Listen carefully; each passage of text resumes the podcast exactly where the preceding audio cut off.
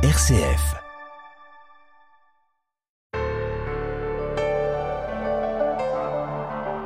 Pendant le temps pascal, on lit les Actes des Apôtres, cette épopée de l'Église naissante qui commence pour Saint Luc par le don de l'Esprit Saint le jour de la Pentecôte. La Pentecôte est un tournant majeur, l'acte de naissance de l'Église. Mais de quelle Église s'agit-il? Il s'agit de l'Église de Jérusalem, celle qui prend naissance parmi des Juifs et qui ne comprend que des Juifs. On oublie trop souvent que la foule rassemblée en ce jour à Jérusalem n'est constituée que de pèlerins venus certes d'une multitude de nations, mais qui appartiennent tous au peuple juif. Il faudra attendre quelques chapitres pour que les choses changent.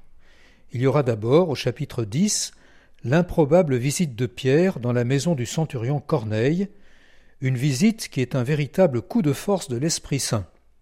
Pierre sera d'ailleurs contraint de se lancer ensuite dans une longue explication pour se justifier. Je cite Si Dieu a accordé aux païens le même don qu'à nous, pour avoir cru au Seigneur Jésus-Christ, qui étais-je, moi, pour faire obstacle à Dieu?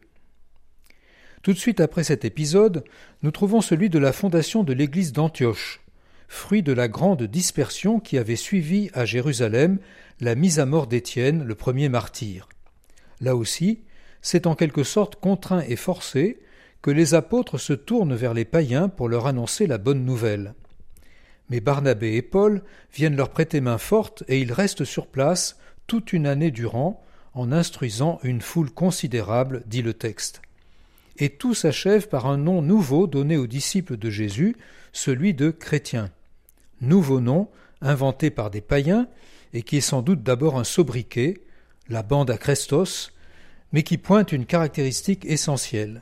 Les chrétiens sont disciples de celui que Dieu a marqué de l'Esprit Saint, le Christ, et sont eux-mêmes marqués de ce même esprit. Jérusalem et Antioche sont deux figures de l'Église. Mais la communauté de Jérusalem, centrée sur l'enseignement des apôtres, la communion fraternelle, la fraction du pain et les prières, et dans laquelle les biens sont mis en commun, est plutôt une communauté monastique avant la lettre, attirant à elle d'abord par son mode de vie. La communauté d'Antioche sera bien davantage une communauté de plein vent, très présente sur la place publique et particulièrement inventive pour faire en sorte qu'une foule considérable s'adjoigne au Seigneur. Il est clair que Jérusalem et Antioche sont tous deux essentiels à la vie de l'Église.